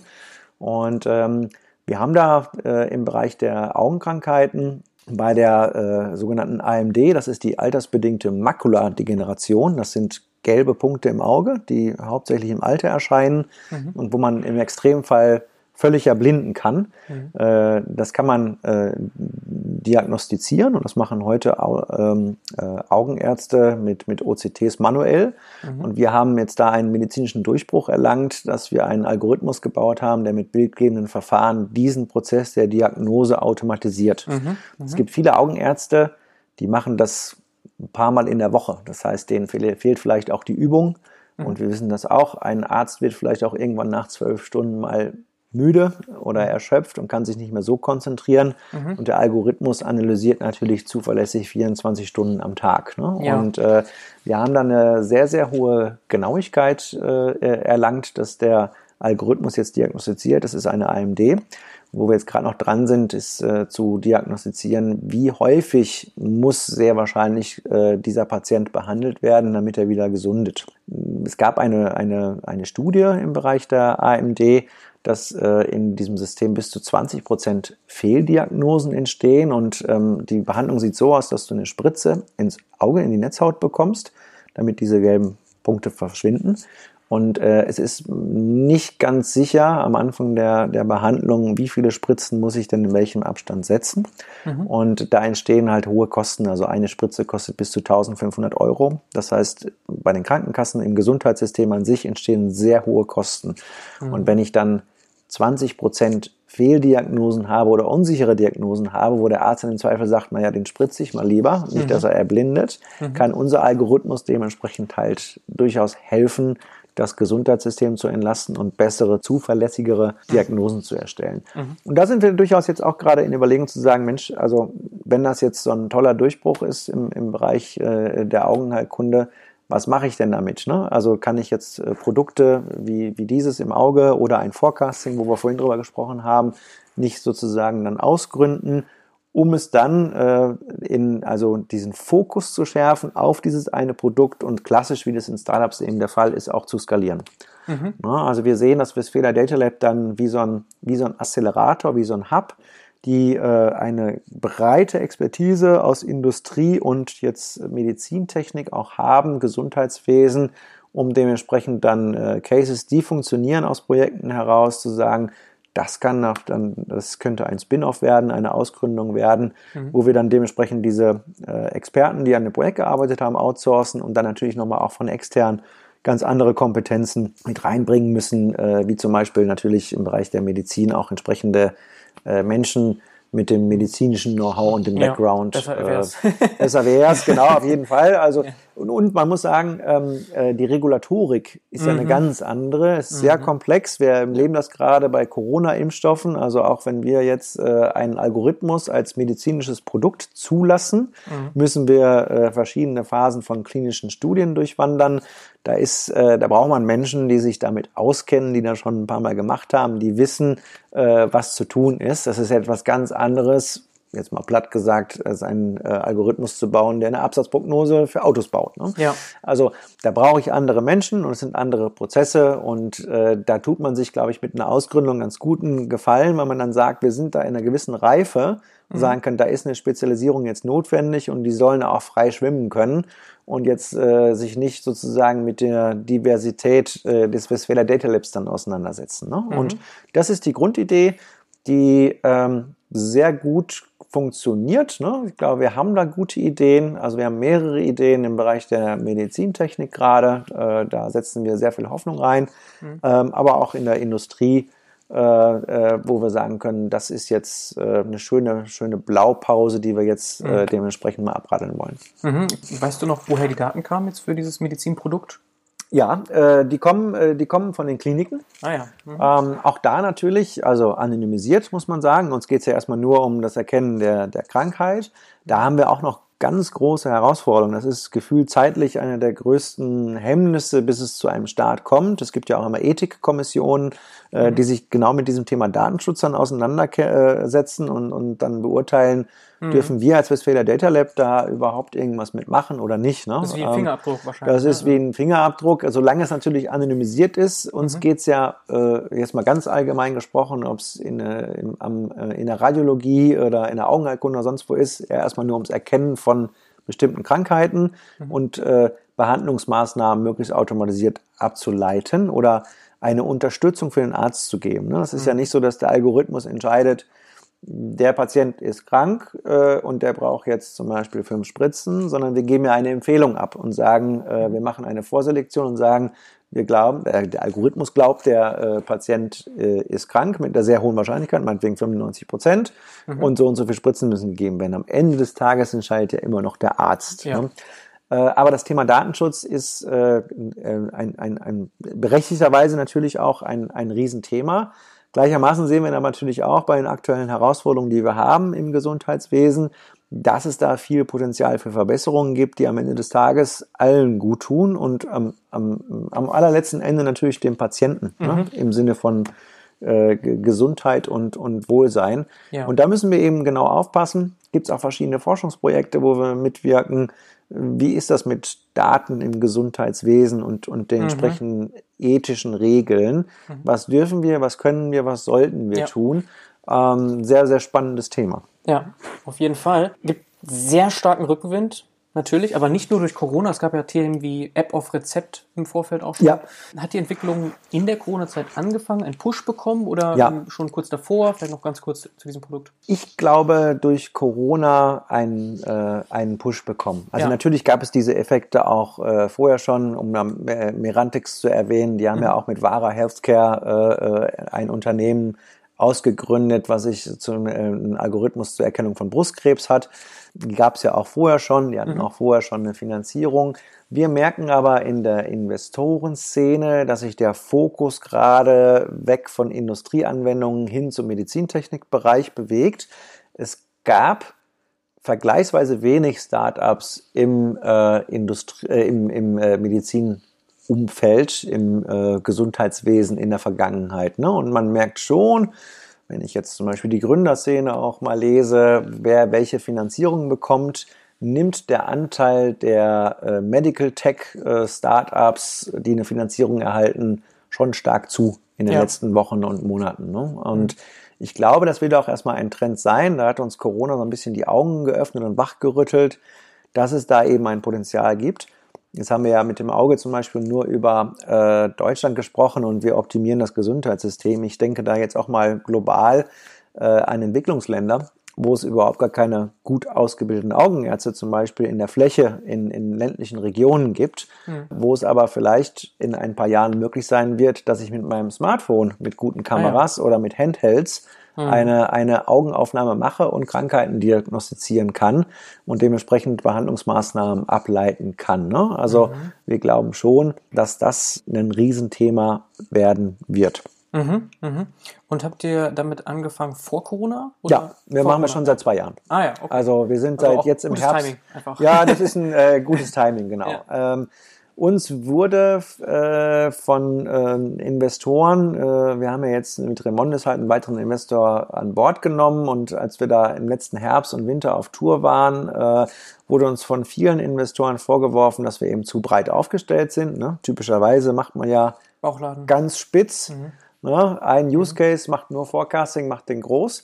Äh, hätten wir das getan, muss man sagen, im Nachhinein, dann würde es uns wahrscheinlich jetzt nicht mehr geben, ne? weil ähm, das muss man auch sagen, im, im, im Retail, im Einzelhandel und Onlinehandel funktioniert das Forecasting eigentlich noch normal bis gut weiter Ja. ähm, durch die, durch die Machine Learning Verfahren und das Einlesen historischer Daten und das Fehlen als äh, eines Referenzereignisses wie Corona in der Vergangenheit, denkt Ja. der Algorithmus in der Automobilindustrie ja jetzt im Zweifel schon noch, ich verkaufe jetzt äh, so viel Autos wie, wie letztes Jahr oder noch mehr, ne? weil Ja. das eben der Machine Learning Algorithmus so begreift. Äh, das versuchen wir gerade einzuarbeiten. Ähm, da, ist, da merken wir aber auch, werden die Forecasts schwieriger. Ne? Und hätten wir das jetzt getan, dann äh, wäre das schon schwieriger. Und glücklicherweise, ne, wir arbeiten jetzt, jetzt im Herbst, ist es, äh, äh, haben wir vor zwei Jahren angefangen, uns mit dem Thema Augenheilkunde zu beschäftigen. Und da sind wir eben jetzt, im, haben wir im Frühjahr jetzt, also den Durchbruch erlangt. Man muss wissen, im Medical Tech-Bereich durch die Komplexität der Anwendung, es ist sehr viel forschungslastiger, intensiver, brauche ich auch einen, ja, einen vergleichsweise längeren Vorlauf. Ne? Man, man sieht das mit Vara Healthcare zum Beispiel auch. Ja. Die haben im letzten Jahr im Oktober die äh, Zulassung als medizinisches Produkt erlangt. Da waren sie meines Wissens knapp zwei Jahre alt, sind jetzt also drei Jahre alt und, und haben jetzt mal so vielleicht ein erstes Produkt am Markt. Das ist eben nicht vergleichbar mit einem B2C-Startup. Ne? Ja. Ähm, in der Vergangenheit, äh, viele Investoren sind auf Mobilitätskonzepte gegangen, die E-Scooter, ne? da wurde sehr viel Geld reingespült, weil das eben auch unmittelbar dann am Markt wahrnehmbar ist. Ne? Äh, Im Medical-Bereich ist es so, dass ähm, das Risiko vielleicht äh, auf den ersten Blick erstmal größer ist, weil es forschungslastiger ist. Man weiß nicht, was rauskommt. Und bis ein Produkt am Markt ist und dann anschließend skaliert, vergeht äh, vergleichsweise sehr viel mehr Zeit. Ne? Okay. Und deswegen ähm, war das, glaube ich, in der Vergangenheit eben nicht so im Fokus. Das war zwar immer nett, aber ich glaube, dass jetzt genau auch mit Corona da ein guter Helfer da ist, dass es wirklich ähm, einfach jetzt viel, viel stärker gesehen wird. Mhm, Okay. Du hast ja schon die Schwierigkeit erwähnt mit VCs, Ja. wenn strategische Partner drin sind. Ich Ja. glaube, FIGA hat 40 Prozent im WDL, im Handelsregister ja, Ja. einlesbar und äh, Remondes, weiß nicht, ob man das, äh, ist das öffentlich? Äh, das ist nicht öffentlich, Okay. genau. Ja. Aber äh, jedenfalls der Cap-Table einfach, der wird Ja. halt komplexer und das ist Ja. auch für VCs erstmal vielleicht unattraktiv. ja. Ähm, jetzt aber mit dieser Lösung, Mhm. die du angesprochen hast, Augenheilkunde, das wäre ein Thema, glaube ich, ähm, liest man ja heraus, wie du es beschreibst, Ja. für VCs sehr attraktiv. Ne? Also das, Das- auszugründen, Genau. da Traction ist dabei, da kann Ja, man genau. ganz viel Wachstum erwarten. Ja. Wenn du schon global denkst, das ist, äh, das Ja. hört sich schon nach einem guten Pitch an eigentlich. Absolut. Also da, da sind wir fest von überzeugt, dass das ein äh, Riesenpotenzial hat. Ähm, auch äh, mit anderen Cases in der, in der Kardiologie zum Beispiel, mit Ideen, die wir da haben, glauben wir fest daran, dass das Ja. ein ganz großes Potenzial hat. Und man muss sagen, du hast ja erwähnt, Fiege und Remondes haben jetzt im Medical Tech-Bereich nicht so viel zu tun. Es gibt den Bereich Fiege Healthcare, die beliefern Krankenhäuser. mit, ne? Okay. Also äh, den gibt's schon, er ist auch äh, recht, recht groß. Aber mit dem Bereich Augenheilkunde als Beispiel haben sie natürlich nichts zu tun. Und deswegen riecht das natürlich auch danach, das so ein bisschen davon, von dem, von dem klassischen WDL, vom Hub sozusagen zu lösen und frei schwimmen zu lassen und damit auch einen, ich sage immer, einen sauberen Cap-Table zu haben, der dann VC-fähig ist, wo man dementsprechend dann neue Investoren ähm, reinnehmen kann, die da auf diesem Bereich vielleicht eher sogar fokussierter sind. Mhm. Okay. Sehr schön. Dann haben wir diese beiden Produkte. Also Ja. einmal Augenheilkunde und Forecasting. Forecasting hast du schon gesagt, Herausforderung Model Drift, weil Corona Ja. sowas kann man schlecht vorhersehen. Ja, Ähm, Gibt es denn noch andere Produkte eigentlich vom WDL? genau. Wir haben äh, das Thema Routenoptimierung, haben wir. das ist Ähm, auch eine Lösung, die ich als SaaS. Genau, hatte ich vorhin er erzählt. Äh, Das ist momentan noch äh, eine Projektlösung, ist Okay. kurz davor, ein Produkt zu sein. Vielleicht noch zu erwähnen, wir haben jetzt im Bereich Predictive Quality, würde ich es mal so Mhm. als Oberbegriff nennen, jetzt gerade äh, zum zweiten Mal hintereinander den Award gewonnen äh, von der RWTH Aachen, Machine Learning Champion. Mhm. Äh, Die RWTH Aachen untersucht ja jährlich mehrere hundert Unternehmen. Ja. Äh, Wer macht was im Bereich Industrial Machine Learning? Und dieses Jahr war es so, dass wir auch einen äh, Kunden mitbringen mussten. Also nicht nur einfach sagen mussten, wir als Unternehmen, wir haben das und das gemacht und sind ganz toll, sondern es gab auch wirklich dann äh, echte Interviews mit unseren Kunden auf der Gegenseite, um das zu validieren. Was haben die denn da wirklich gemacht? Und wir haben bei ähm, äh, Vorwerk eine äh, ja, Qualitätsmanagement-Lösung implementiert. Also Vorwerk äh, war es, ähm, die aus verschiedenen Kanälen, sowohl Social Media in unterschiedlichen Sprachen als auch eingehende Servicemeldungen im SAP-System schaut, wo habe ich Probleme mit meinen Produkten am Markt, die kritisch sind. Viele kennen ja das Thema, also so ein Text-Mining-Verfahren. Viele kennen ja das Thema, äh, welche Worte, ne, so eine Wortewolke, äh, Word Cloud wird ja genannt, werden am häufigsten genannt und daraus suggeriert man dann, das ist am wichtigsten. Wenn ich jetzt aber zum Beispiel das Thema Thermomix äh, nehme und sage bei Vorwerk der Thermomix, der kommt in den Foren super an und alle schreiben tolle Maschine, super Gerät, tolle Rezepte, dann hätte ich in der Word Cloud irgendwie überall tolle Rezepte stehen. Ja. Wenn er jetzt aber als Beispiel stehen würde, Stromschlag, und das kommt aber nur einmal vor, dann äh, wäre das ja durchaus kritisch im Sinne der Qualität des Produktes, wo ich hinschauen müsste, äh, in, in, äh, aus, der, aus der Qualitätsabteilung zu schauen, habe ich da einen Fehler im Produkt Ja. und kann ich den frühzeitig lösen. Ja, und genau das haben wir jetzt eine, eine Lösung implementiert, die jetzt von verschiedenen Abteilungen bei Vorwerk genutzt wird, im Vertrieb, im Qualitätsmanagement, Service und sich dementsprechend halt dann anschauen, was passiert mit meinen Geräten, wie wird sich darüber enthalten, welche Servicemeldungen gehen ein und was ist wirklich kritisch, ne, um Ah ja. ganz, ganz frühzeitig im Prozess zu erkennen, habe ich irgendwo Probleme in der Entwicklung, in der Produktion oder im, im Vertriebs- und, und Serviceprozess. Und damit haben wir jetzt dann dementsprechend, sind wir stolz drauf, zum wiederholten Male einen Preis gewonnen. Und das ist natürlich auch eine Überlegung. Dieses Verfahren ist ja eigentlich relevant für alle Unternehmen, die irgendwelche Produkte herstellen und da draußen am Markt einsetzen.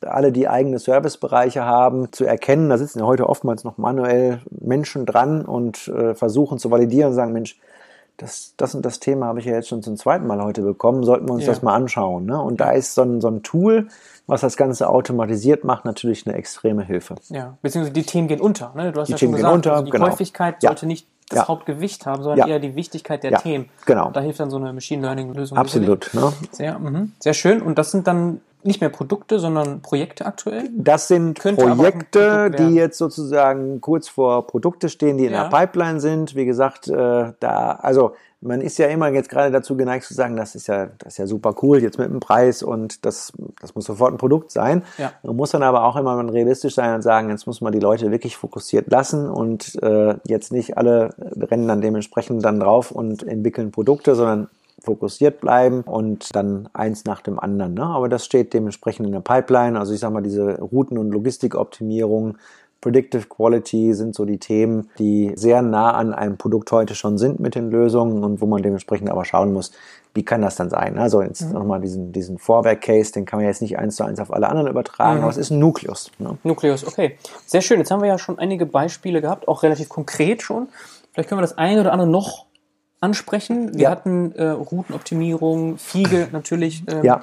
Kommt da sofort auf den Schirm. Und kürzlich habe ich ein Booklet von dem Plattform Lernende System Ja, gelesen und da gab es zwölf Cases.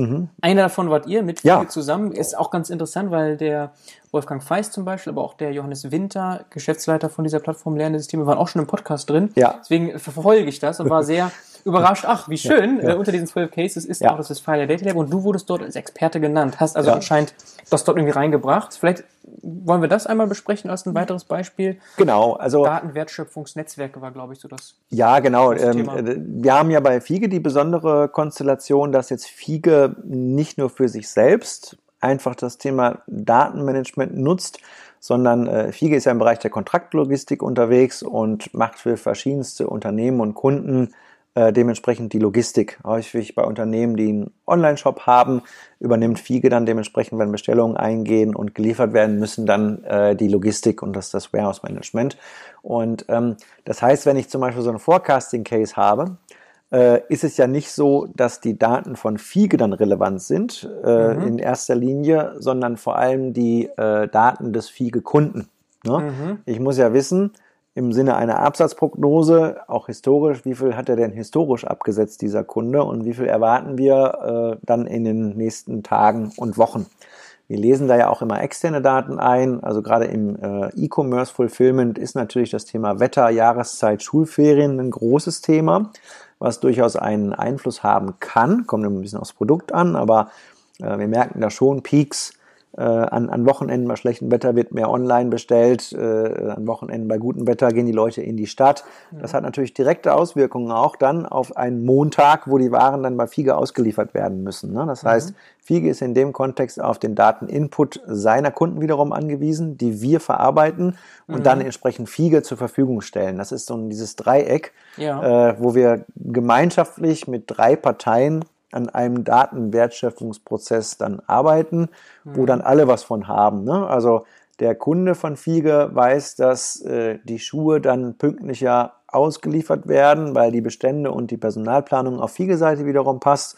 Und mhm. wir sind sozusagen der, der Vermittler, der diese Daten dementsprechend verarbeitet. Ne? Das Ergebnis stellen wir ja dann den Lagermitarbeitern bei Fiege zur Verfügung und sagen, wir glauben, morgen wirst du 1000 Schuhe ausliefern müssen, also brauchst du äh, zehn Mitarbeiter im Lager ne? und vielleicht mhm. am besten noch welche Schuhe, damit wiederum dann äh, der Schuhhändler dann sagen kann, ich weiß für die nächste Saison oder für die nächsten Wochen, die und die Schuhe, die und die Kategorie von Schuhen wird gut laufen. Mhm. Das ist dementsprechend das Modell. Ne? Und mhm. da ist Fiege ja wirklich in ganz, ganz vielen Branchen unterwegs, sowohl im Bereich Industrie als auch im Bereich äh, Food und, und Retail wo wir dieses Konstrukt damit äh, einigen Kunden schon anwenden. Ne? Mhm, okay. Und unter anderem auch im Healthcare-Bereich. Ne? Da sind wir okay, dann wieder da. Da gibt es dann doch einen Überlapp.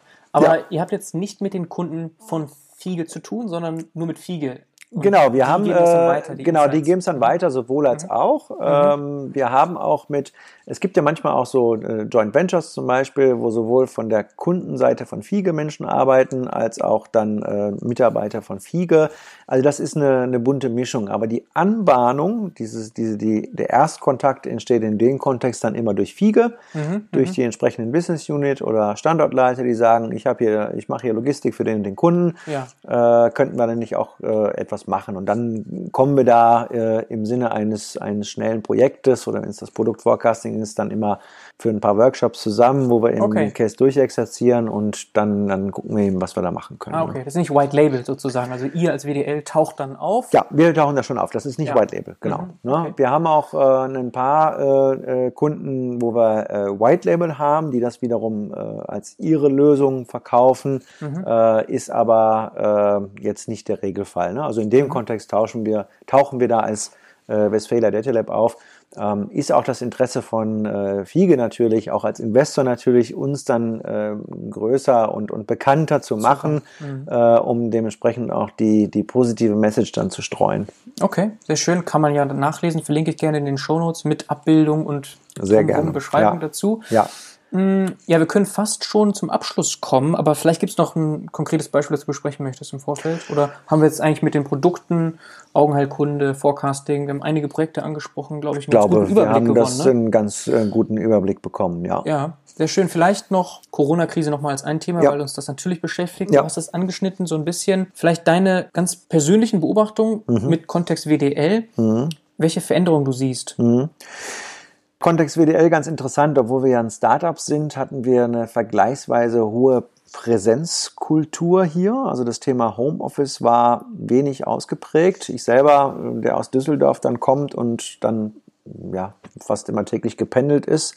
Äh, und vor Corona-Zeiten war noch deutlich mehr Verkehr. Also es ist dann auch durchaus drei, vier Stunden mindestens am Tag im Auto. Ähm, habe damit sagen wir, angefangen, so ein, zwei Tage die Homeoffice zu machen vor Corona und äh, Da waren schon immer ganz viele Fragezeichen äh, zu sehen bei den Kollegen hier. Mhm. Und durch Corona ja getrieben, wie es bei jedem anderen Unternehmen auch ist, natürlich auch, wir hatten auch den Lockdown dann Anfang Mitte März, äh, bekommen wir jetzt, äh, haben wir auch alle nach Hause geschickt bis, bis äh, Mitte Juni und seit Mitte Juni haben wir so eine freiwillige Basis, wo wir sagen, unter Bewahrung der Abstandsregeln, wir haben mhm. ein relativ großes Büro in Münster, könnt ihr hier natürlich auch im Büro arbeiten und haben momentan so immer so die Hälfte der Leute hier anwesend. Ne? Ja. Ähm, ich war recht überrascht. Also ja, treiben hier im Büro. Ja, ja, ja, ja. ja. Also äh, wir müssen manchmal ein bisschen drauf achten. Also wir sind ja, wir haben ja auch ein, äh, was will man sagen, geringes Durchschnittsalter und ich muss manchmal dann auch so dann wieder appellieren und sagen, Leute, ne, wir haben hier folgende Regeln aufgestellt, ne, ja. nur zu zweit in der Küche und nur zu zweit im Büro und muss hier so, keine Ahnung, einmal die Woche nochmal die Leute ein bisschen umschiften. Aber alles ganz friedlich und alles gut. Und wir kriegen ganz viel positives Feedback jetzt, wie das äh, Arbeiten virtuell jeweils aus dem Homeoffice zusammen funktioniert und äh, dass sich die meisten Leute eigentlich so eine Kombination aus zwei bis drei Tagen die Woche im Homeoffice und zwei bis drei Tage im Wechsel halt jeweils in der Firma als ideal empfinden. Ne? Gerade um eben diese Rückzugsmöglichkeiten haben. So, also wir haben, ich habe viele Team-Sessions dann zwischendurch immer gehabt, wo die Leute sagten, ja, ich, ich vermisse schon diesen Austausch an der Kaffeemaschine und dieses eben, diese zwischenmenschlichen Themen mitzubekommen. Ja. Andererseits aber auch die gleichen Leute sagen, na ja, man merkt schon, wie viel Zeit man dann aber doch am Ende des Tages dann im Büro verliert, weil immer mal jemand an der Tür steht und fragt, wie es geht und, ne, und irgendwelche Themen sind reinkommen und dann weniger Fokus auf seine eigentlichen Themen hat. Das heißt, die Leute arbeiten von zu Hause, das ist so das Feedback, konzentrierter an Themen. Mhm. Aber wenn es natürlich um Thema wie, zum Thema wie Workshops oder Zusammenarbeit geht, ich meine, da gibt es mittlerweile auch einige Tools, die man online nutzen kann, aber da muss ich auch persönlich sagen, das ist wirklich äh, on-site in einem Büro, in einem Workshop-Raum immer noch besser, ne? wenn es um, wir müssen mal eine neue Strategie definieren. Äh, wir haben neulich mal wieder einen, einen Werte-Workshop gemacht. Ne? Zu welchen Werten stehen wir eigentlich? Mhm. Äh, das kann ich mir schwerlich über Teams vorstellen. Aber ansonsten bin ich auch immer einer schon gewesen, der gesagt hat, ihr könnt von mir aus arbeiten, von wo ihr wollt. Ne? Solange ihr eure Arbeit macht und äh, zeitlich mit den Teams zur Verfügung steht. Also mhm. selbst wenn die Leute in Thailand sitzen mhm. und unter Betrachtung der Zeitverschiebung dann sagen äh, und nachts aufstehen oder abends arbeiten, ist ja. mir das wirklich egal, mhm. solange der, der Output dann stimmt. Ne? Schwierig ja. wird es dann, wenn äh, ein einziger weg ist und alle anderen sind vor Ort, dann bekommt mhm. derjenige, der weg ist, nicht viel mit. Aber ah, wenn es alle sind, dann ist es in Ordnung, ne? weil man hat dann seine Dailies, die abgestimmt sind ja. und äh, dann nimmt da halt jeder so remote oder on, on Zeit dran teil. Das, das passt eigentlich ganz gut. Ne? Mhm. Ja, das sind so durch Corona. Ähm, ich habe es heute Morgen wieder im Radio, als ich hergefahren bin, äh, gehört. Muss ich ja sagen, wir haben den, den größten wirtschaftlichen Einbruch mit, jetzt waren es 9,7 Prozent gerade offiziell bestätigt seit 50 Jahren, also seit Bestehen dieser Aufzeichnungen eigentlich. Und das muss einem immer bewusst sein. Also ich merke das bei vielen Kollegen, dass sie so sagen, ja, stimmt mhm. haben wir. Und das gleichzeitig auch sozusagen aus dem anderen Ohr wieder rausgehen und sagen, jetzt, äh, wie geht's jetzt hier weiter? Ne? Und mhm. wie ich auch immer sage, natürlich hat das auch Auswirkungen auf unser Geschäft und unser Tun und Handeln, was wir gerade haben. Ne? Man kann nicht einfach solche Nachrichten wahrnehmen und sagen, ja. uns betrifft das hier gar nicht. Uns betrifft es ja sehr wohl. Ne? Ja. Ähm, wir haben auch gerade in einigen Bereichen ähm, Kurzarbeit angewendet, äh, weil wir eben auch gerade, das habe ich schon mal gesagt, die Kunden verzichten auf äh, innovative Investitionen. Mhm. Und da sind wir natürlich auch von betroffen. Ne? Ich merke gerade einen ganz starken Aufwind Richtung viertes Quartal. Also wenn das alles jetzt wirklich kommt, mhm. was gerade äh, an Angeboten draußen sind, dann haben wir wieder ein ganz anderes Problem. Da muss man natürlich aber auch jetzt mittelfristig schauen, wie nachhaltig geht das ins neue Jahr rein. Ne? Sind das im mhm. Zweifel noch Budgets, die die Kunden jetzt retten werden im vierten Quartal, mhm. die mal budgetiert waren? Oder ist das jetzt doch wieder dann der Aufwärtstrend, der dann nachhaltig ist? Das muss man beobachten. Also für mich, da ich ja schon länger arbeite, ist es jetzt die äh, dritte richtig große Wirtschaftskrise und muss man ja sagen, dann wahrscheinlich sogar die größte. Ja. Und da muss man eben schauen, wie lange dauert die. Ne? Jetzt mhm. 2008, 2009 die Krise war ja auch vergleichsweise schnell vorbei. Mhm. Die ging aber auch ein, anderthalb Jahre. Ne? Und da mhm. haben damals schon die Leute gesagt, also ist turbo schnell zu Ende gewesen. Ja. Deswegen müssen wir mal gucken. Jetzt sind wir seit ein paar Monaten in der Krise. Mhm. Wenn es jetzt im Herbst wieder aufwärts ginge, dann wäre das für mich fast schon ein Wunder, ja. wo man dann vielleicht auch hier und da realistisch sein muss. Ne? Weil wir als exportabhängige Nation, wenn man sich die anderen Länder weltweit anguckt, wo die auch im Sinne von Corona gerade stehen, mhm. äh, muss man eben auch gucken, äh, sind diese Absatzmärkte ne, unserer Unternehmen, unseres Backbones der deutschen Wirtschaft eigentlich überhaupt gerade da und existent? Und da habe ich schon hier und da meine Zweifel. Ne? Hm, Okay, aber Opportunitäten ergeben sich, wie mit dem Natürlich. Medizinbereich, die Richtig. werden dann auch ergriffen Ja. natürlich, ganz klar. Und gut, innovative Themen werden verzögert, aber nicht wahrscheinlich komplett. Also Wir glauben da trotzdem dran. ja, ne? Genau, also äh, wir glauben schon an dieses Kernthema Künstliche Intelligenz, äh, dass das eine der Schlüsseldisziplinen äh, der nächsten Jahre sein wird. Und äh, da arbeiten wir auch munter dran. Und wir haben ja auch mit Remondes und Fiege Investoren, die daran glauben und uns Ja. auch den Rücken frei halten. Und eben genau, durch diese innovativen Bereiche im Bereich äh, Medical Tech können wir uns da auch munter behaupten. Ne? Also uns wird es mit Sicherheit auch äh, in den nächsten Jahren noch geben, ne? auch wenn wir hier und da immer zu kämpfen haben. Aber so viel kann ich jetzt schon mal sagen, dass äh, wir da auch in den nächsten Jahren noch, noch bestehen werden. Und da mache ich mir schon insgesamt Sorgen, dass das Thema Insolvenzen ne, durch Kurzarbeit und äh, gelockertes? Insolvenzrecht ist natürlich sehr viel verschleiert gerade. Ja. Was erstmal gut ist, ähm, ähm, was, was ja erstmal ein positives Signal ist, aber man sollte, das ist ja jetzt gerade auch wieder um, um zwei Jahre noch verlängert werden, Ja. muss man gucken, ob das nicht einen längst nötigen Strukturwandel im Zweifel auch verhindert. Ne? Und gleichzeitig, man sieht es so bei den ganzen Fördermaßnahmen, wurde ja auch häufig kritisiert in letzter Zeit. Es wurde zwar viel angekündigt im März, April im Sinne von Corona-Sofortmaßnahmen und Förderungen von Startups, aber auch da muss man sagen, in der Realität kommt sehr wenig an. Ne? Also jetzt gibt es ja Fonds für ganz große Startups, Ja. die Bewertungen von jenseits der 50 Millionen Mit Euro haben. Ne? mhm. Genau, da liegen wir jetzt dann so, ich sag mal, in Anführungszeichen knapp drunter. Und wo ich mich dann schon frage, welchen Sinn hat das? Ne? Was ist eigentlich mit den ganzen kleinen Startups? Ja. Äh, dieser Prozess, der funktioniert einfach noch nicht richtig. Christian Miele und Co. vom Bundesverband Deutscher Startups, die machen da ja schon einiges und versuchen auch einiges zu bewegen. Ja. Muss ich mal sagen, aus meiner Perspektive in der Realität ist da noch wenig angekommen. Deswegen mache ich mir schon Sorge, dass das in den nächsten sechs bis zwölf Monaten äh, viele Startups eben nicht überleben werden. Ne? Ja, und das noch versteckt ist, man das nicht sieht. Ja. Es ist ja auch so, wenn man in der Stadt läuft, rumläuft, Schaufenster sind ja eben noch nicht leer. Also Richtig. Irgendwie noch verzögert. Ja. Da kommt wahrscheinlich noch einiges auf uns zu. Das, das, das glaube ich ganz sicher. Ne? Und äh, die sogenannten Runways der VCs, die werden noch existieren. Aber wenn VCs dann auch sehen, bei der und der Geschäftsidee, weil die Wirtschaft gerade niederliegt, ist nichts zu holen und eben auch nicht nachinvestiert wird, dann sind solche Startups eben auch schnell weg. Und das ist dann wiederum auch dann ein ganz, ganz positiver Effekt von Industrieinvestoren und vor allem die Familien Fiege und Redmann, die am Ende des Tages ja auch dahinter stecken, die das Ganze, wie sie es in ihren Unternehmen eben auch machen, langfristig sehen. Ne? Die, die sind eben nicht auf den ganz kurzen Erfolg getrieben, sondern die glauben langfristig an eine Idee und versuchen sie dementsprechend auch umzusetzen. Das habe ich ja bei Klaas, äh, mit der Familie Klaas auch erlebt.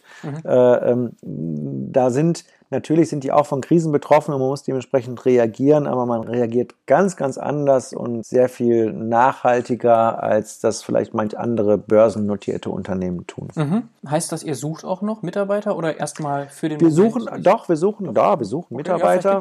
ja vielleicht gibt es den einen Also, oder anderen Zuhörer, kann ja der sich sehr gerne bewerben Ja. kann. Also wir suchen zum Beispiel gerade im Bereich äh, Senior Data Scientist, wir suchen gerade Teamleiter Okay. äh, im, im Data Science Bereich, äh, wir suchen Developer im, im äh, vor allem Fullstack, eigentlich an allen Ecken und Enden. Okay. Ist jetzt auch nicht so, dass wir gerade jetzt sagen, wir müssen jetzt noch 20 Leute einstellen, aber wir haben auch auf unserer Mhm. Klar. Webseite viele Stellen ausgeschrieben. Und äh, ja, also sehr, sehr gerne bewerben. Wir wollen weiter wachsen. Wir fangen ja jetzt gerade an, also diese Fiege fängt gerade an. Äh, die haben ja noch ein ähm, Grundstück am Hafen in Münster erworben, also in einer super Lage, direkt neben der Hafenkäserei. Mhm. Beginnt jetzt demnächst der, der Neubau, äh, wo wir dann dementsprechend auch einziehen werden Oh, in eine schick. absolute ja, Premium-Lage. Ja, schöne Aussicht. Äh, schöne Aussicht und wo wir uns auch nochmal einen weiteren Schub dann ja auch erhoffen, im Sinne auch von Employer Branding, ist äh, direkt in dem Hauptbahnhof, ist mit den Restaurants und der Szene, die dort unterwegs sind, einfach super attraktiv und machen da gerade die ersten Workshops in Form von, wie wollen wir denn unser Büro der Zukunft gestalten, ein bisschen Ja. Modern Workspace und ich glaube, das wird richtig cool. Okay, super. Verlinke ich auch gerne in den Shownotes Cool. Jobs und kann sich dann jeder gerne mal anschauen. In dem Sinne, wir sind durch. Vielen Dank fürs Interview, Philipp. Alles Danke Gute. dir fürs Kommen und äh, fürs gute Gespräch. Ja, alles klar. Ciao, ciao. Ciao.